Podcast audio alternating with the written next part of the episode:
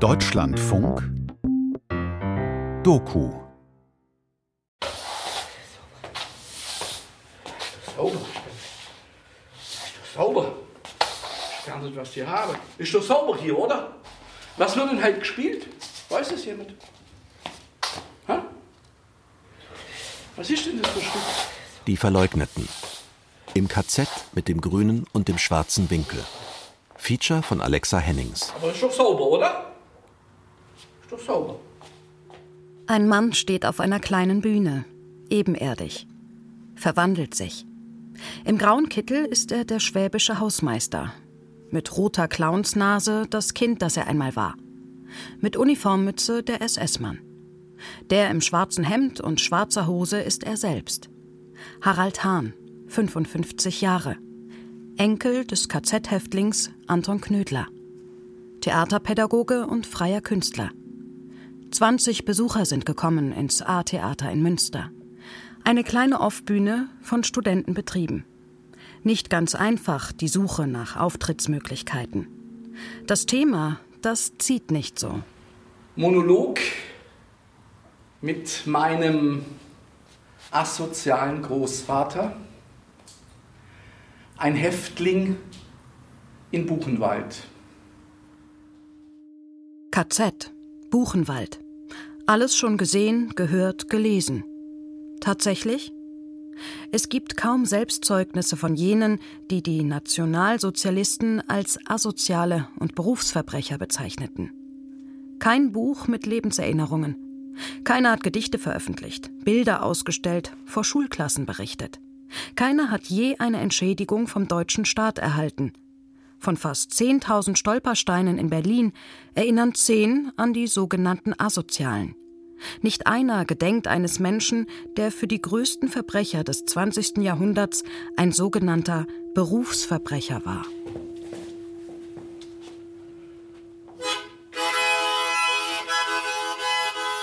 Als Familie wurde kaum darüber gesprochen, über diese Zeit. Es gab das große Schweigen, wie in vielen anderen Familien auch.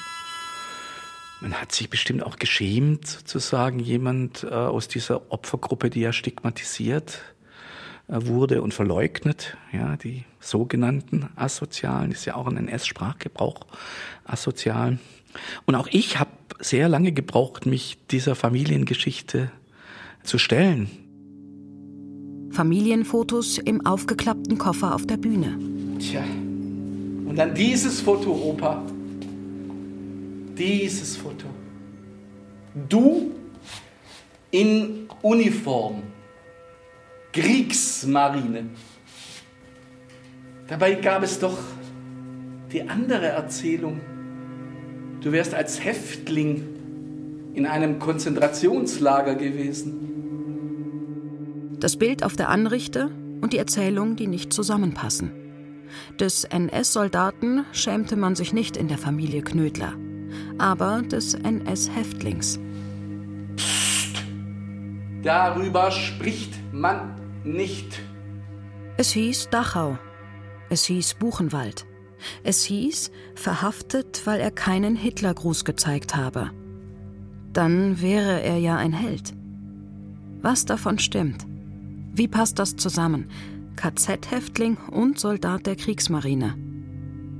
Harald Hahn, der Enkel, fährt nach Buchenwald, findet den Namen des Großvaters auf der Einlieferungsliste vom 5. Juni 1938.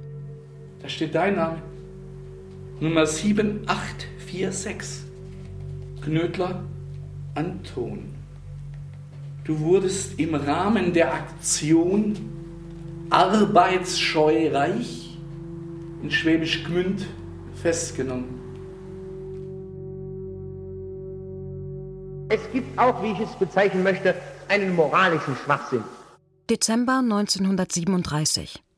Hans Dietl, Kommandeur der Ordensburg Vogelsang, bringt junge Kader der NSDAP auf Linie. Alles dem deutschen Wesen Fremde soll ausgemerzt werden. Das trifft all jene, die nicht der Ideologie der Stärke und Herrenrasse entsprechen. Besonders perfide und bis heute wirksam ist die nationalsozialistische Theorie vom kriminellen Gen. Sie besagt, Es sind nicht die sozialen Umstände, die Menschen an den Rand der Gesellschaft bringen, sondern es ist deren Veranlagung. Die Nationalsozialisten stellten sich damit einen Freibrief aus zur Verfolgung und zur Ausrottung dieser Menschen. Und die Menschen mit moralischem Schwachsinn, die ganze Gruppe der Asozialen und der Unsozialen, also im größten Maße, der, sagen wir, Verkommenen, im März 1938, drei Monate nach Dietls Vortrag auf der Ordensburg Vogelsang, beginnt die Aktion Arbeitsscheu Reich. Bis Juli 1938 werden mehr als 10.000 Männer verhaftet und in KZs gebracht. Auch Anton Knödler. Wenn man zweimal eine angebotene Arbeit abgelehnt hatte oder nach kurzer Zeit die Arbeit beendet hatte, galt man als arbeitsscheu und asozial. Die Arbeitsämter und Fürsorgebehörden machen die Zuarbeit. Kriminalpolizei und Gestapo greifen zu. Die Justiz braucht man nicht. Es geht ohne Prozess ins Konzentrationslager. Ja, wer nicht arm sein will, der muss schaffen gange. Schaffen. So ist es. Ah, es gibt doch viel zu viel Faulenzer, ja, die dem Staat auf der Tasche rumliegen. Schaffen muss man. Derjenigen, die auch trinken. Trunksucht kommt sehr oft in dieser Verbindung vor. Trunksucht ist niemals eine Folge von sogenannten schlechten oder tief erschütternden Erlebnissen. Wenn man sagt, der trinkt deshalb so viel, weil er im Leben so viel durchgemacht hat. Zehntausend andere machen noch viel mehr durch als der und trinken nicht. Das heißt, sie werden keine Trinker, will ich mal so mich ausdrücken. Trunksucht ist ohne Zweifel eine Erbanlage.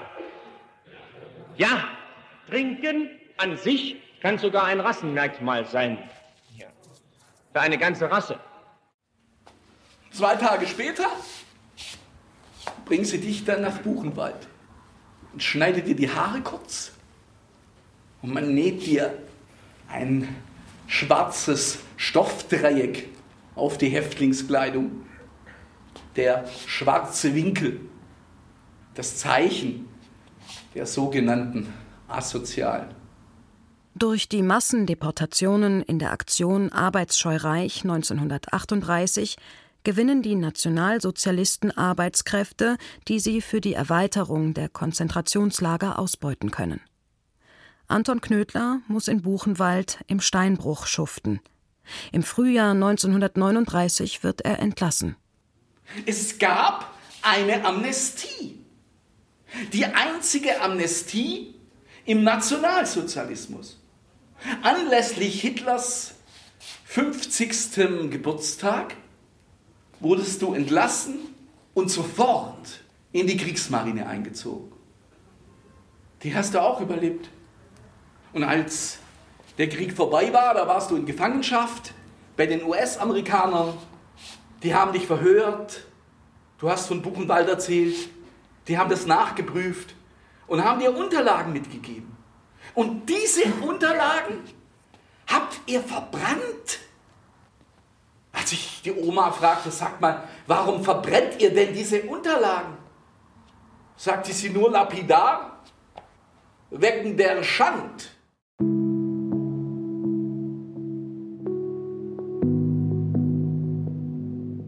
Seit ungefähr letztes Jahr Juni durch eine Krankheit als volle EM-Rentnerin, also Erwerbsminderung, hatte ein bisschen Langeweile und dachte, Mensch, guckst mal, machst mal einen Stammbaum für deine Tochter. Die wollte ja immer mal wissen, äh, wie groß ist unsere Familie.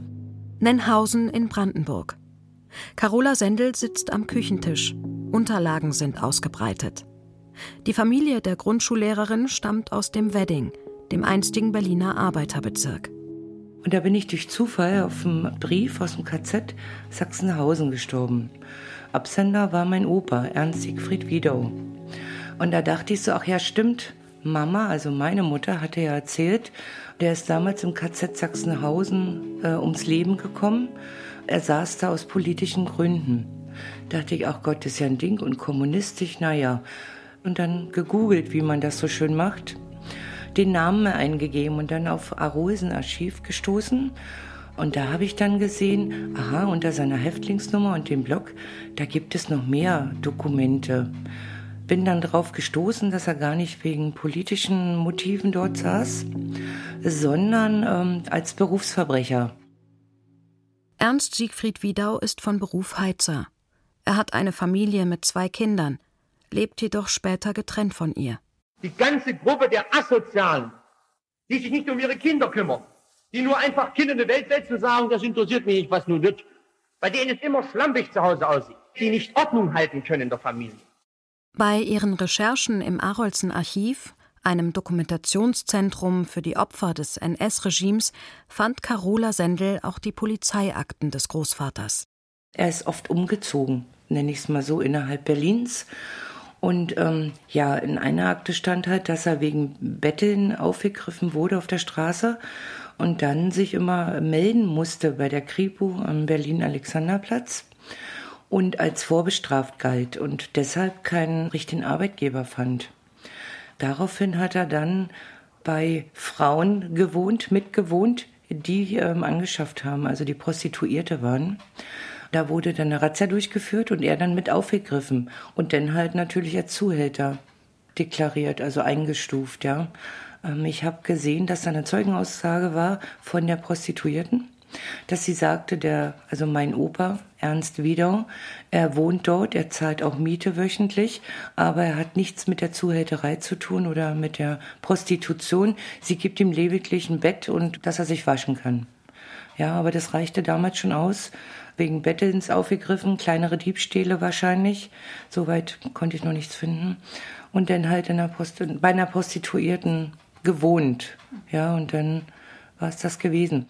Ernst Wiedau wird wegen Zuhälterei zu neun Monaten Gefängnishaft verurteilt. Und ich schäme mich nicht, dass er deswegen verhaftet wurde. Er hatte seine Strafe ähm, ordnungsgemäß dann auch abgesessen. Er wurde dann nur danach dann wieder nicht nach Hause entlassen, sondern aufgegriffen und dann ins KZ gesteckt. Und da sage ich, warum? Für die Nationalsozialisten sind Menschen, die wiederholt von der Polizei aufgegriffen werden, Berufsverbrecher und gehören für immer weggesperrt. Ernst Wiedau kommt noch am Tag seiner Haftentlassung im November 1943 ins KZ Sachsenhausen. Er muss sich den grünen Winkel an die Häftlingskluft nähen, das Zeichen für Berufsverbrecher. Sachsenhausen, 21. November 1943. Liebe Eltern, ich bin noch gesund und munter. Dasselbe hoffe ich auch von euch. Wie geht es meinen Kindern? Hoffentlich seid ihr noch alle recht gesund. Seid doch bitte so gut und besorgt mir die Wäsche von meiner Wirtin und schickt mir das Paket. Lebensmittel können auch mit darin sein, so ein Brot, Marmelade, auch Nährmittel aller Art kann ich empfangen. Ein Gruß auch an meine Wirtin, sie soll auch an mich denken. Geld nur durch Postanweisung. Es grüßt euch herzlich, Ernst. Auf der Rückseite dieses einzigen Briefes ihres Großvaters fand die Enkelin dessen Geburtsdatum. Das war der Schlüssel zur weiteren Recherche, für die manchmal der Name allein nicht genügt. Carola Sendel arbeitete sich durch Akten, Listen, Verzeichnisse, fand heraus, dass Ernst Wiedaus Ehefrau von ihrem Vater gezwungen wurde, die Scheidung einzureichen. In diesem KZ Sachsenhausen, da habe ich so eine äh, Übersicht gesehen, quasi so eine chronologische wie er dort erfasst wurde, da musste ich mich erstmal schlau machen, was war denn das Schuhläuferkommando? Hersteller von Lederersatzstoffen und von Schuhen wie Salamander, später auch die Wehrmacht, ließen im Schuhläuferkommando im KZ Sachsenhausen Belastungstests durchführen. Täglich mussten 40 bis 48 Kilometer auf den Prüfstrecken gelaufen werden. Manche Häftlinge waren gezwungen, dabei schwere Rucksäcke zu tragen. Ich habe so Berichte gesehen und Bücher gelesen. Da wurde wirklich beschrieben, dass die extra zwei, drei Nummern zu kleine Schuhe bekommen haben. und dann über Schotter, über Asphalt, über Glas, über Steine und wir haben dadurch dann natürlich Entzündung bekommen. Die Füße waren kaputt, die Nägel abgerissen und da war wirklich beschrieben, wer da umfiel während des Schulläuferkommandos, der wurde auch gleich erschossen und dann besetzt mit jemand anderem. Und meistens, also zu 90 Prozent, haben die dafür nur diese BV, also die Berufsverbrecher, eingesetzt. Ja, das hat er echt monatelang gemacht, kam dann ins Krankenlager und wurde dann erstmal ins Außenlager Lichterfelde eingesetzt, eingeteilt. Da war er dann für den SS-Bautrupp zuständig. Der hat so SS-Villen renoviert, saniert. Er war dann auch unter anderem zwei Monate lang für die Deutsche Reichsbahn dort beschäftigt. Die haben Schienengleise erneuert. Ja, und wurden dann auch immer wieder abends zurückgebracht in dieses KZ Außenlager Lichterfelde. Da habe ich gesehen anhand der Akte aus Oranienburg, dieser Stiftung, dass er dann Fluchtversuch unternommen hatte. Drei Monate kann sich Ernst Wiedau versteckt halten. Als er im Januar 1945 aufgegriffen wird, kommt er wieder nach Sachsenhausen ins Schulläuferkommando. Selbst als die Rote Armee kurz vor Berlin steht, werden im nahen Sachsenhausen noch immer die ausgemergelten Häftlinge über die Prüfstrecke getrieben. Ernst Wiedau übersteht auch das. Ebenso den Todesmarsch nach der Auflösung des Lagers strandet in einem Camp für Displaced Persons in Bergen-Belsen und stirbt völlig entkräftet im November 1945 in Bremen, seiner Heimatstadt.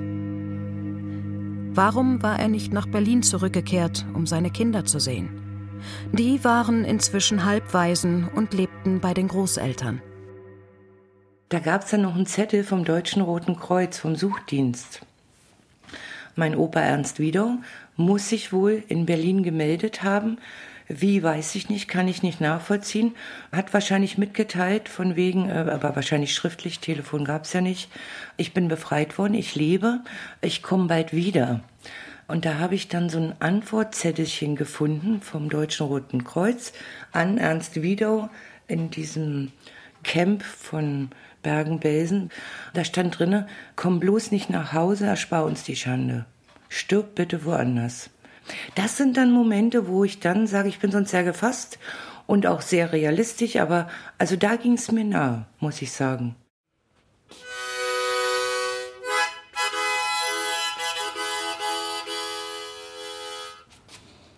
Opa, wir haben etwas zu feiern. Prost, Opa. Prost. Auf dich. Du bist nun offiziell als Opfer des Nationalsozialismus anerkannt.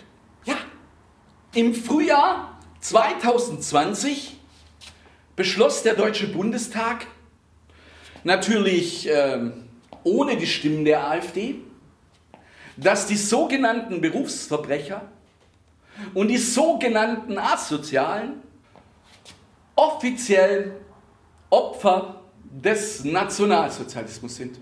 Prost, Opa. 75 Jahre nach Kriegsende.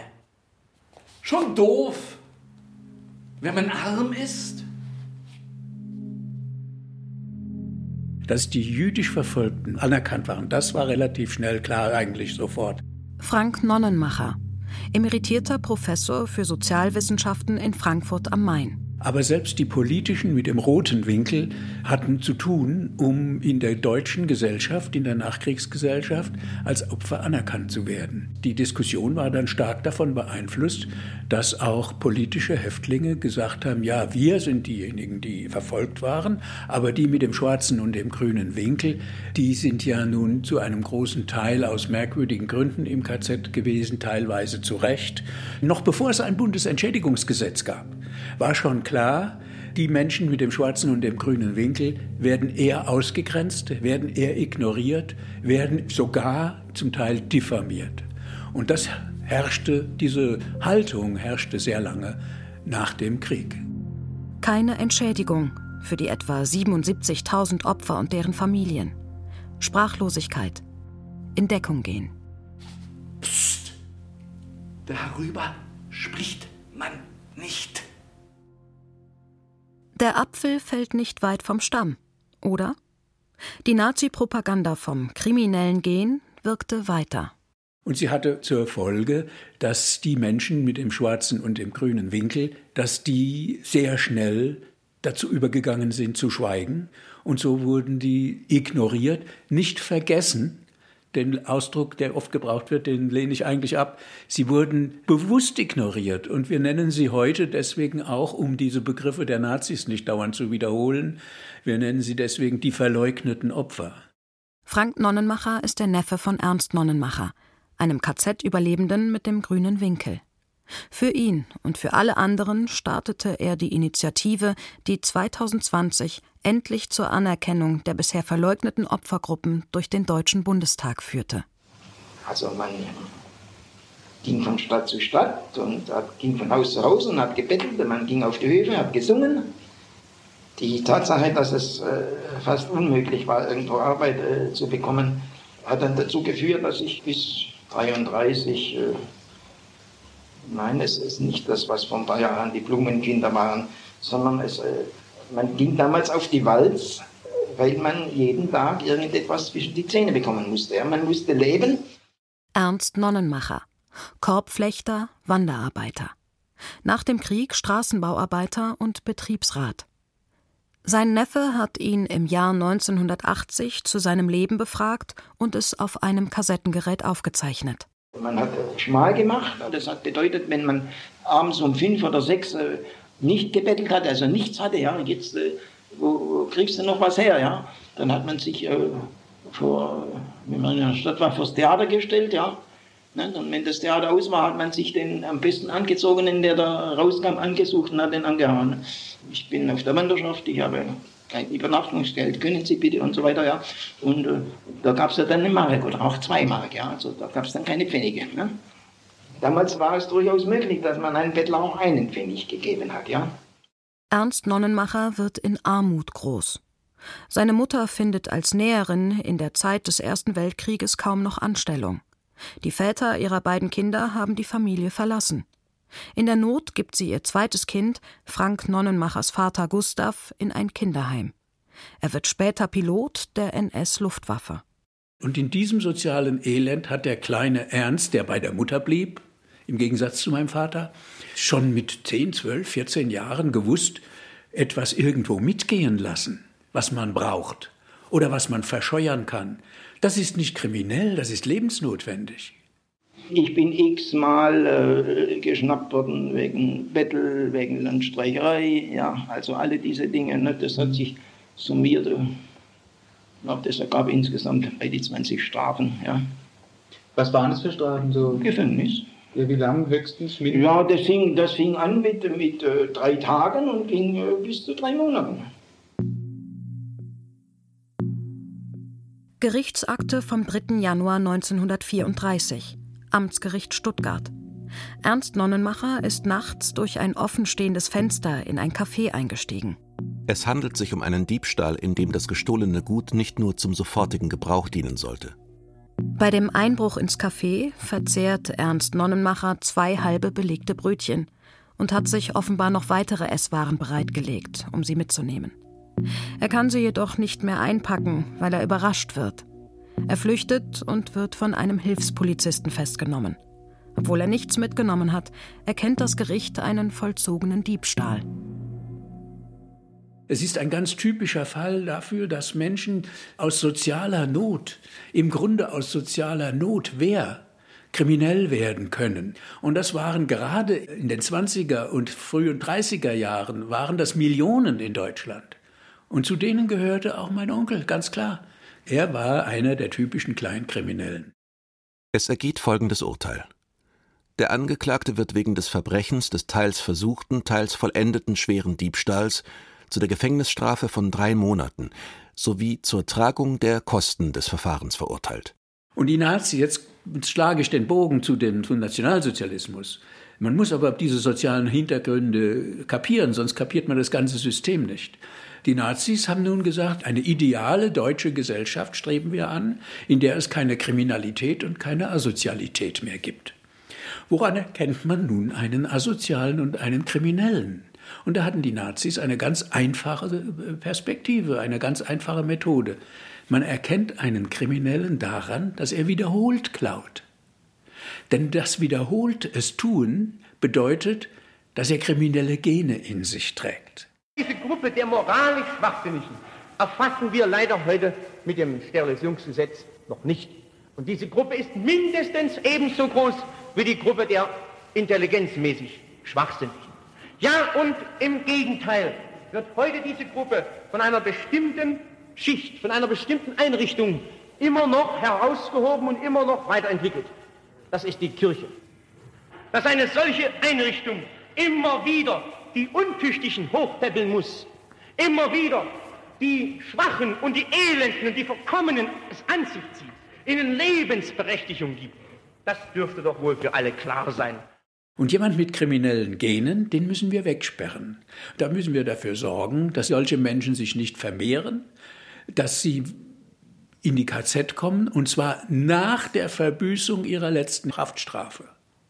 Ohne jedes Urteil, ohne Richter, ohne Verteidiger und liefern sie der SS in den KZs ab. Und das genau passierte mit meinem Onkel nach seiner letzten Haftstrafe. Am 19. Mai 1941 wird Ernst Nonnenmacher in das Konzentrationslager Flossenbürg eingeliefert. Wir standen etwa zwei Stunden am Tor. Der Kommandeur stillgestanden und so haben wir versucht, stehen zu bleiben. Na, und nach etwa zwei Stunden sind dann die Kolonnen eingerückt aus dem Steinbruch. Ja. Zwei Stunden stillgestanden? Erstmal, ja, ja, ja, ja. Und äh, ja, da, das ist eine Kleinigkeit gewesen gegen Dinge, die dann später äh, gefordert wurden. Also das, und äh, wie gesagt, dann rückten die Kolonnen von den Steinbrüchen ein, ja. Und dann war Appell. Das war dann äh, das prägende Erlebnis, ja. Und dann kam das Kommando stillgestanden, ja, und dann Mützen ab, ja. Und das haben die Häftlinge äh, bis zum Erbrechen geübt, denn äh, wenn Mützen ab auf dem Appellplatz nicht geklappt hat, ja, das hat bedeutet, dass sie das vielleicht stundenlang üben mussten auf dem Appellplatz. In klirrender Kälte oder im strömenden Regen oder in sengender Hitze. Der Rödel, unser Schutzhaftlagerführer, der lässt die erstmal beim Appell ein Volkslied singen. Ein einfaches deutsches Volkslied. Aber glauben Sie, die bekommen das hin? Das gefiel dem Rödel überhaupt nicht. Der brüllte aus den Lautsprechern. Alle Mann! Auf und nieder! Auf und nieder! Auf und nieder! Auf und nieder! Auf und nieder! Auf und nieder! Also da durfte nichts daneben klappen. Ja? Das, das Anschlagen der Hand an die Mütze, das Abreißen und das Anschlagen am, am, am, am rechten Oberschenkel, das musste sekundengenau und ohne dass einer vor- oder nachklappte geschehen. Ja? Und da das bei uns nun standen es war 30, die wir da als Neuzugänge standen, natürlich nicht geklappt hat, ja, gab es dann die ersten Prügel, ja. Ne? Und äh, Entsetzen äh, ist nicht der Ausdruck, äh, der dafür genügt. Opa, wie hält man sowas aus? Ganz ehrlich, hast du es dir einmal überlegt? Du weißt schon, was ich meine. Zu nah am Zaun und die hätten von ihren Wachtürmen sofort geschossen. Sofort keine Gnade. Aber dann, dann wäre es wenigstens vorbei gewesen. Ich habe es nie für möglich gehalten, dass man von einem anderen Menschen auf diese Art entwürdigt werden kann. Verstehst? Es wird dir bewusst gemacht, dass du nicht etwa kein Mensch sondern etwas absolut Wertloses. Du bist ein absolutes Nichts. Alles, äh, dein, deine Persönlichkeit ist ausgelöscht in dem Moment, wo dir das bewusst wird.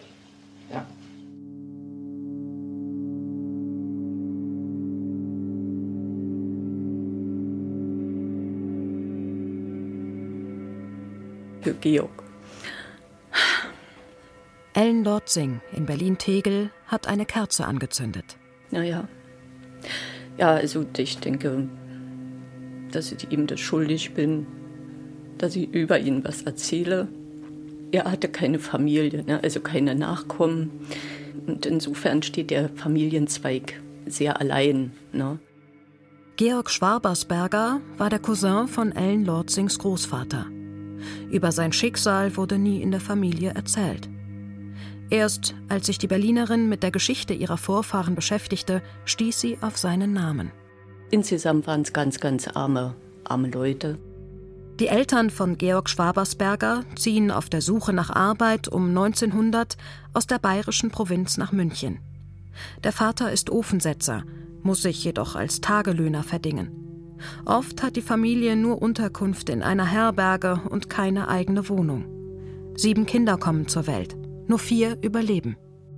Der Georg, was ich weiß aus den Unterlagen in Hannover, aus dem Archiv, ist, dass er die Volksschule besucht hat über acht Jahre und ein guter Schüler war.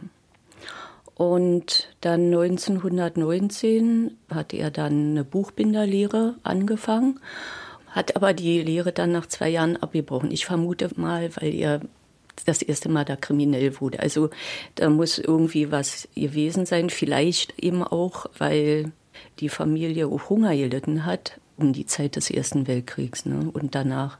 Gefängnis, Arbeitshaus, Gefängnis, kurze Zeit auf freiem Fuß, Gelegenheitsarbeiter, kleine Diebstähle. Immer wieder dieser Kreislauf. Die einzigen Fotos, die Ellen Lorzing von Georg Schwabersberger hat, sind Gefängnisfotos ja, sind zwar nun nicht gerade die Fotos, die man sich wünscht, aber man hat eben überhaupt erst mal eins nicht. Also da war ich dann sehr froh, dass ich das gefunden habe. Profil links, Profil rechts, frontal. Ein gut aussehender Mann. Anzug, Krawatte, dunkle nach hinten gekämmte Haare. Ernst. Sein Blick scheint durch den Betrachter hindurch ins Leere zu gehen. Dann spätestens 28 war er dann wieder in Haft und dann hat er sich 29, also er muss da in Landsberg wieder in Haft gewesen sein und da hat er sich die Brust selbst verletzt. Das zieht sich dann auch so durch sein Haftleben, dass er dann doch immer wieder mal Hand an sich legt. Es ist wirklich eine Abfolge von, von Gefängnisaufenthalten und die großen Vergehen können es nicht gewesen sein, weil in seinen Akten steht auch immer wegen Diebstahl. Ja. Also er kann da auch nicht großartig was, also, also kein, er war kein Juwelendieb, nicht mal das. Schlimm ist der Schwachsinn dann, wenn er sich paart mit einer schlechten Charakteranlage. Bei dem gutmütigen Trottel ist ja der Charakter gut. Aber es gibt Schwachsinnige, die nicht nur intelligenzmäßig schwach sind, sondern darüber hinaus auch charakterlich schwach.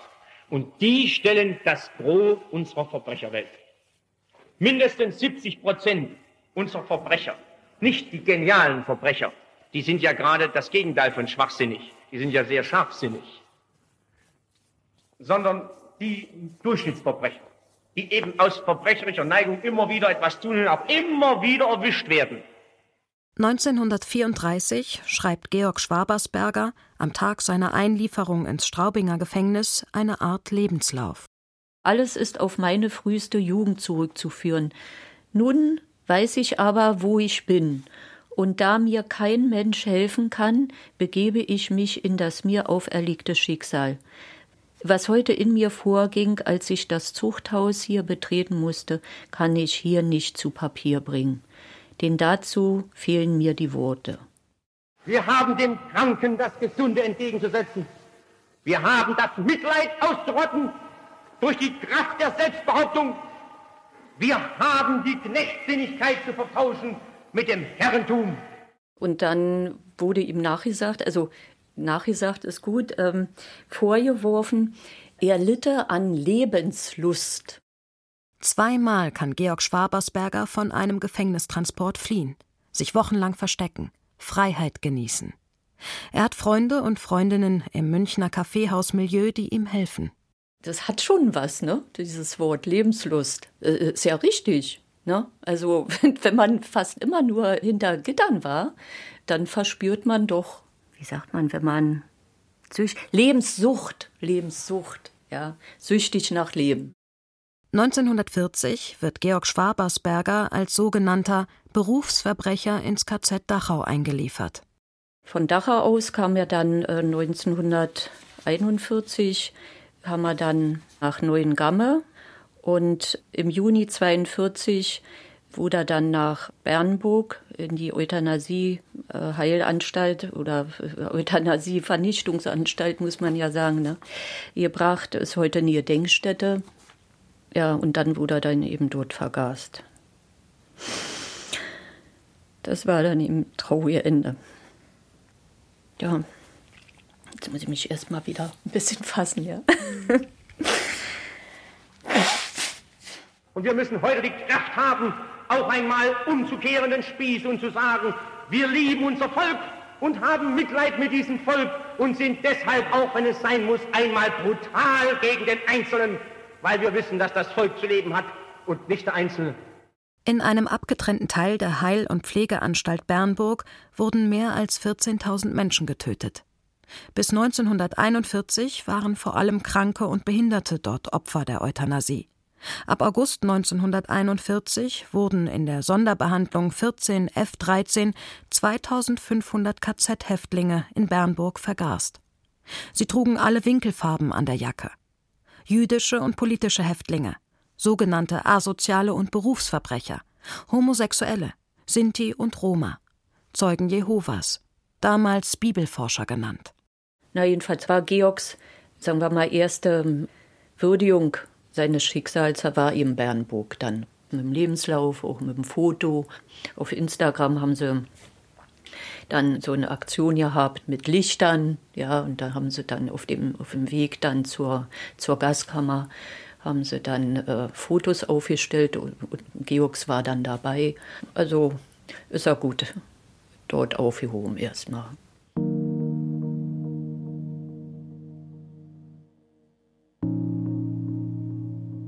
Beschluss. Berlin, 13. Februar 2020, Deutscher Bundestag.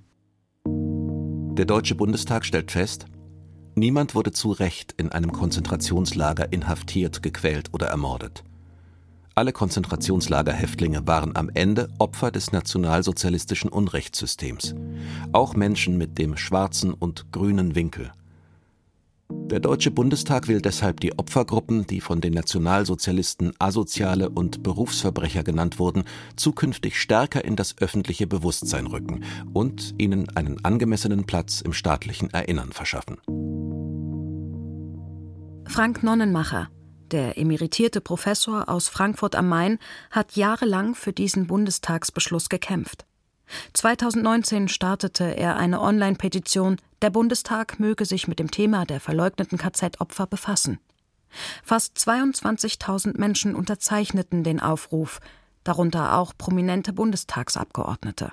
Dass natürlich dieser Beschluss alleine noch nichts bewirkt, sondern nur dann etwas bewirkt, wenn entsprechende Konsequenzen gezogen werden, wenn zum Beispiel die ausgebliebenen Forschungen die über die Verfolgungsinstitutionen, die dabei eine Rolle gespielt haben, zum Beispiel die Kriminalpolizeien, die ja keine SS-Institution war, ja, zum Beispiel die Fürsorgeämter, die dazu geholfen haben, dass die sogenannten Asozialen denunziert und äh, entdeckt worden sind. Und solche Forschungsaufgaben wurden definiert im Bundestagsbeschluss von 2020 wurde aber bis heute keine müde Mark dafür eingestellt. Bis heute nicht. Immerhin, eine Wanderausstellung ist geplant. Anderthalb Millionen Euro wurden nach dem Bundestagsbeschluss dafür bereitgestellt. Die Ausstellung wird von der Gedenkstätte KZ Flossenbürg gemeinsam mit der Stiftung Denkmal für die ermordeten Juden Europas konzipiert.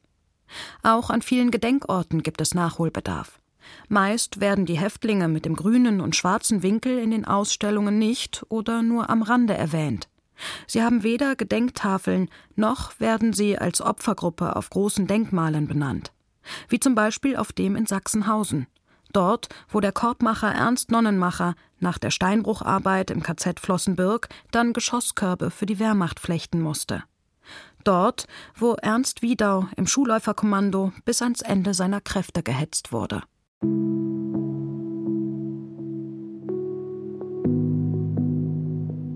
Es sind die Angehörigen, die sich privat um Gedenktafeln oder eine kleine Stele kümmern wollen. In Sachsenhausen und anderswo.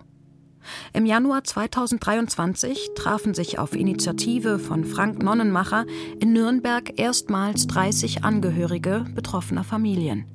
Sie gründeten dort den Verband für das Erinnern an die verleugneten Opfer des Nationalsozialismus.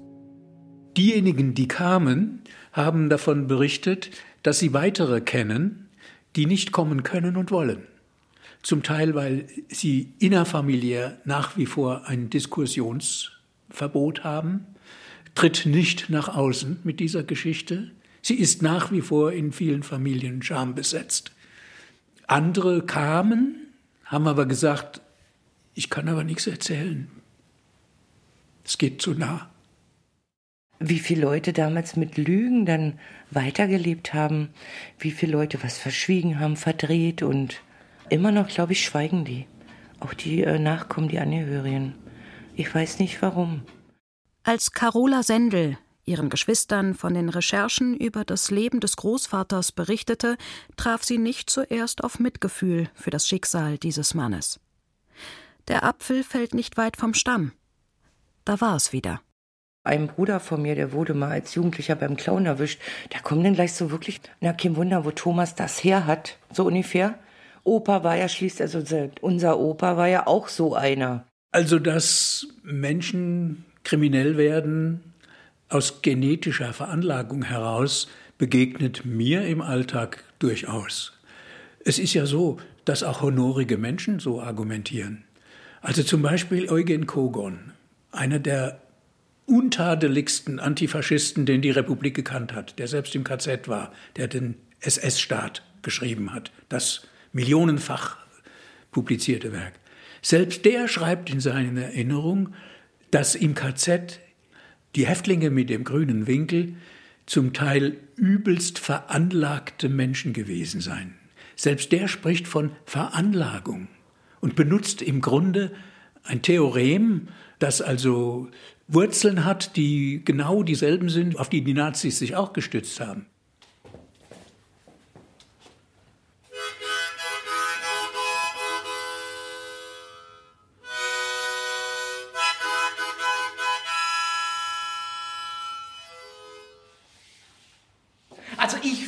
Finde, Opa, ja?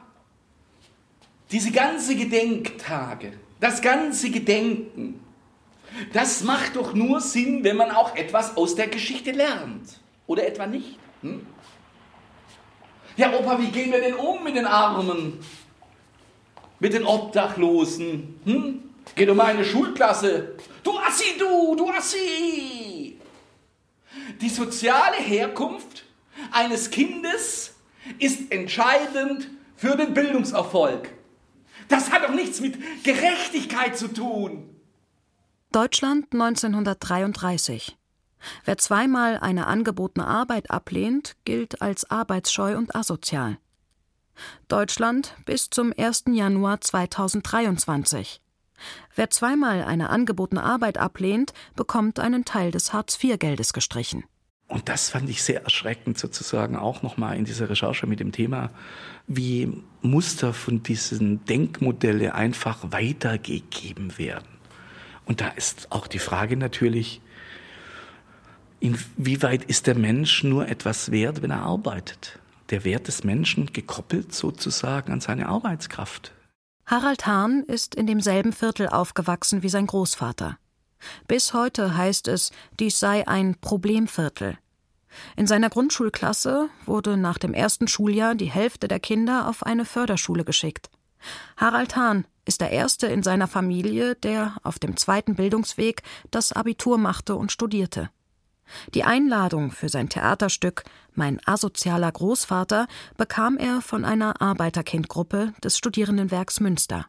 Gerade in meinem letzten Teil des Stückes greife ich ja auch die AfD auf, die auch die einzige Partei war im Bundestag, die sich enthalten hat, bei dem Antrag diese Opfergruppe anzuerkennen. Ja, das muss man auch mal festhalten. Ja, und natürlich ist auch die Frage, gerade jetzt in der Schicht meines Großvaters oder mit meinem sozialen Hintergrund, viele Menschen, die jetzt, die früher die Sozialdemokratie gewählt haben oder im Osten Deutschland die Linkspartei, ja, wählen jetzt AfD. Und meiner Meinung nach hat es natürlich was mit dem Tatbestand zu tun, dass die soziale Ungleichheit immer weiter wächst und dass die Leute spüren, dass dieses Land nicht gerecht ist. Und das kann Demokratie zerstören. Und da läuft es mir eiskalt den Rücken runter, ja. In erster Linie natürlich möchte ich meinem Opa ein Leben zurückgeben, weil ähm, er ist in der Nachkriegszeit völlig aus den Köpfen in meiner Familie vernichtet worden. Sei es, dass die ganzen Fotos weggeworfen wurden, die Geschichten wurden verdreht und selbst meine Mutter ist mit einer Lüge ähm, ins Grab gegangen. Carola Sendel, die Grundschullehrerin aus Nenhausen in Brandenburg, will mehr als nur das Familienarchiv aufräumen. Einen Stolperstein möchte sie legen für ihren Großvater Ernst Siegfried Wiedau, den Schulläufer aus Sachsenhausen. Es wäre der erste Stolperstein in Berlin, der an einen Menschen erinnert, der den Nationalsozialisten als Berufsverbrecher galt. Ich sing für dich, mein Großvater. Ich sing für dich dies Lied. Die Verleugneten im KZ mit dem grünen und dem schwarzen Winkel. Ein Feature von Alexa Hennings. Ich sing für Siegfried ein. Es sprachen Lisa Biel und Andreas Laurenz Meyer. Ich sing für ihn dies Lied. Ton und Technik Hendrik Manok und Jens Müller. Ich sing für all die anderen. Regie Eva Soloch. Ich sing für sie dies Lied. Redaktion Wolfgang Schiller. Ich sing für dich, mein Großvater. Eine Produktion des Deutschlandfunks 2023. Ich sing für dich peace. Leave.